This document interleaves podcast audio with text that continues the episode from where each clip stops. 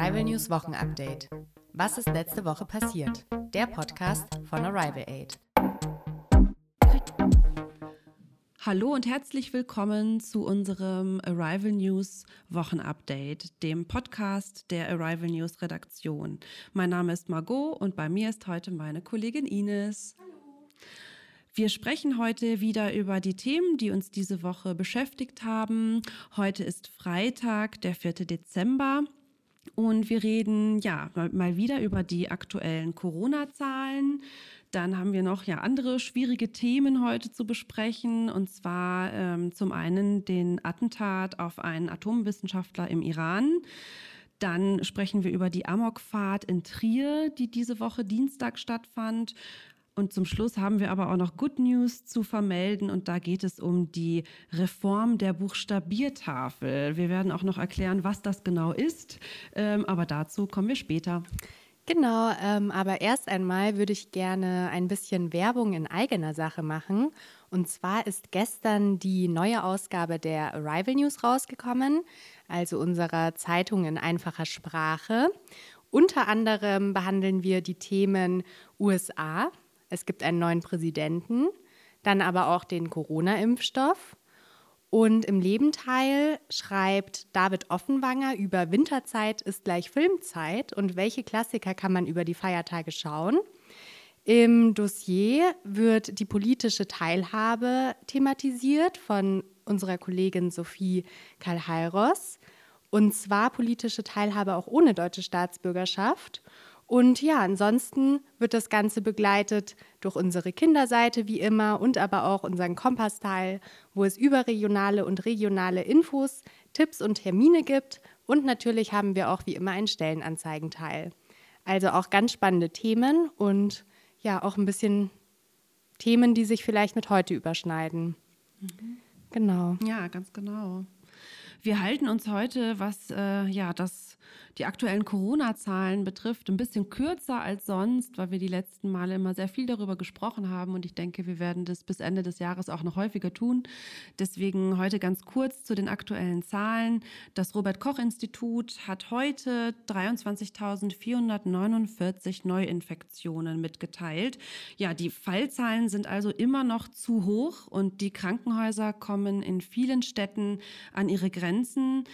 Die Corona-Einschränkungen wurden deshalb auch bis zum 11. Januar 2021 verlängert. Genau, wie diese Einschränkungen aussehen, darüber haben wir die letzten beiden Male recht viel berichtet. Ich glaube, das wisst ihr inzwischen, ähm, dass es Lockerungen gibt über die Feiertage Ende des Jahres, wisst ihr wahrscheinlich auch.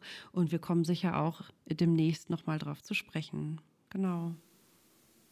Ja, und dann jetzt ähm, leider zu einem bisschen schwierigerem Thema. Ähm, und zwar wurde vor genau einer Woche gab es ein Attentat auf einen iranischen Atomwissenschaftler und Universitätsprofessor, den, ich hoffe, ich spreche es richtig aus, Mohsen Farizadeh. Farizadeh leitete zuletzt die Abteilung für Forschung und technologische Erneuerung im Verteidigungsministerium. Er war mit seiner Frau auf dem Weg zu einem Abendessen. Dann wurde auf das Auto geschossen und ein anderes Auto in der Nähe ist explodiert. Im Krankenhaus starb er an seinen Verletzungen. Ja, bekannt hat sich zu dem Attentat bis jetzt niemand. Der iranische Außenminister beschuldigt Israel an dem Attentat.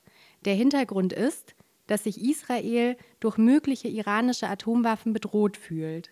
Von 2010 bis 2012 wurden schon mal vier iranische Atomwissenschaftler ermordet. Auch damals wurde Israel für diese Taten verdächtigt. Die US-Nahostexpertin Hilary Mann Leverett geht in einem Interview zum aktuellen Attentat sogar noch weiter und sagt, es gibt gute Gründe, Israel zu verdächtigen und vielleicht sind sogar die USA darin verwickelt.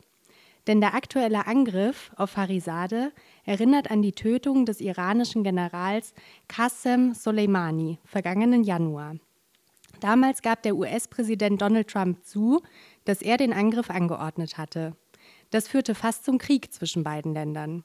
Erst vor kurzem überlegte Trump auch, eine Atomanlage im Iran anzugreifen. Trumps Nachfolger Joe Biden plant dagegen, zu einem Atomabkommen mit dem Iran zurückzukommen. Aber die Spannungen in der Region könnten sich natürlich verschärfen. Im Iran werden die Rufe nach Rache lauter. Einige Länder in der Region könnten den Iran zu einer militärischen Konfrontation drängen. Das könnte die Spannungen weiter verschärfen, sodass der Iran und die USA keine gemeinsame Basis mehr finden. Und das dürfte es auch schwer machen, dass der iranische Präsident Hassan Rouhani und Biden über ein Atomabkommen verhandeln. Genau. Mhm. Naja. Naja, ähnlich, äh, ähnlich schlimm oder genauso schlimm. Ähm, am Dienstag ist in Trier ein Mann mit einem Auto durch die Innenstadt gefahren und hat fünf Menschen getötet. Ähm, ja, er ist Schlangenlinien durch die Innenstadt äh, gefahren und hat eben diese fünf Menschen getötet, aber auch 18 Menschen schwer verletzt. Ähm, ja, was weiß man über den Mann? Der Mann ist 51 Jahre alt und er wurde kurz nach, ähm, ja, nach dieser Amokfahrt festgenommen und ist jetzt in Untersuchungshaft. Das bedeutet, er bleibt so lange in Haft, also im Gefängnis, bis die Staatsanwaltschaft ja zu Ende ermittelt hat. Im Moment ermitteln sie gegen ihn. Ähm, ja, ganz kurz zu dem Begriff Amok vielleicht auch. Ähm, es gibt die Begriffe Amokfahrt, so wie hier, weil der Mann in einem Auto saß. Es gibt aber auch den Begriff Amoklauf. Da ist jemand dann nicht in einem Fahrzeug unterwegs. Ähm, und das sind Bezeichnungen für Angriffe auf mehrere Menschen mit der Absicht, diese zu töten. Ähm, meistens sind das wahllose Angriffe. Das heißt, diese Angriffe richten sich nicht an eine oder mehrere bestimmte Personen, sondern einfach an Menschen, die gerade in diesem Moment an diesem Ort sind. Genau. Und ähm, ja, in die Stadt Trier trauert natürlich um diese Menschen. Trier ist eine Stadt äh, im Bundesland Rhein, Rheinland-Pfalz. Ähm, und zu der Trauerfeier in Trier ähm, diese Woche kamen hunderte Menschen, um eben ja, diesen fünf toten Menschen zu gedenken. Man vermutet, dass der Mann, ähm, der Täter, psychisch krank ist bei der Festnahme durch die Polizei hat er sich wohl sehr auffällig verhalten. Also sein Verhalten war sehr ungewöhnlich. Ähm, aber ja, mehr wissen wir leider noch nicht. Auch nicht, was für ein Motiv der Mann hatte. Ähm, man weiß also nicht, warum er das getan hat und was seine, ja, was seine Motivation war. Genau.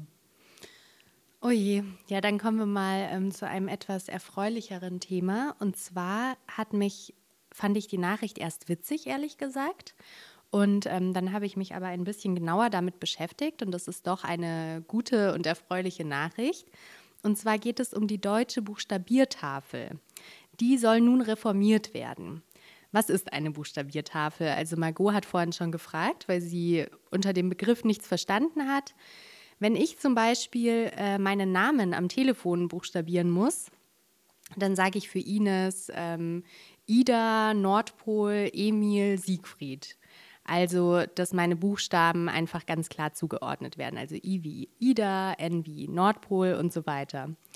Und genau, ähm, diese Buchstabentafel, ähm, die Reformierung davon ist eine symbolische Entscheidung und zwar als Geste an das jüdische Leben in Deutschland. Denn aus der ursprünglichen Version der Tafel hatten die Nationalsozialisten damals viele jüdische Namen gestrichen.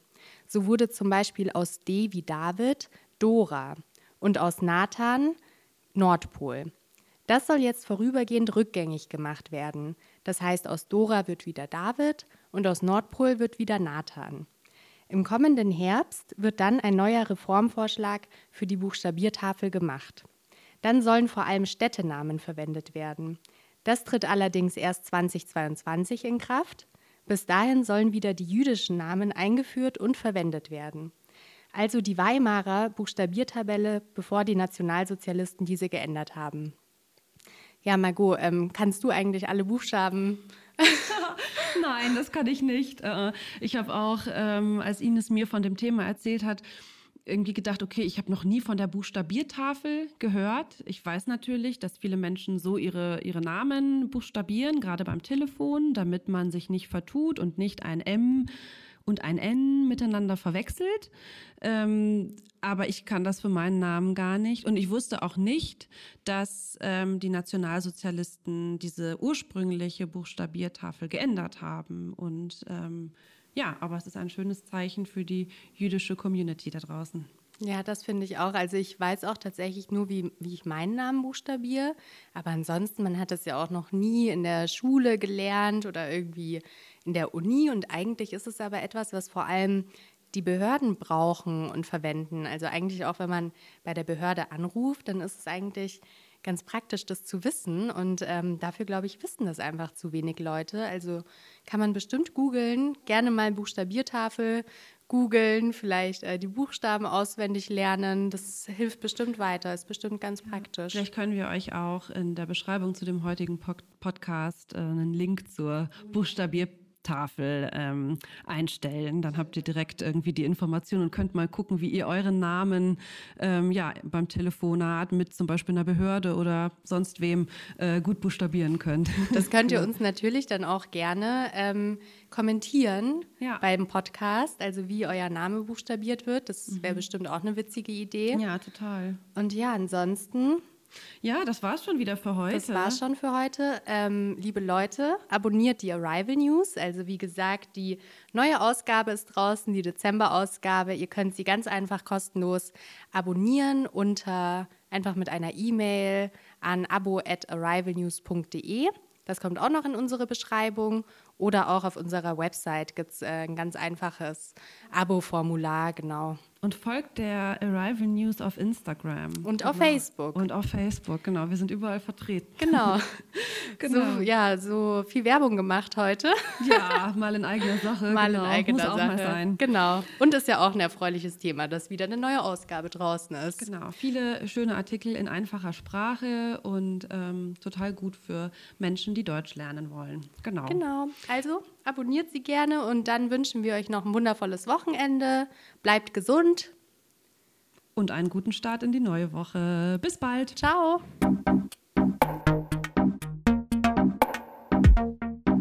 Arrival News Wochenupdate. Was ist letzte Woche passiert? Der Podcast von Arrival Aid.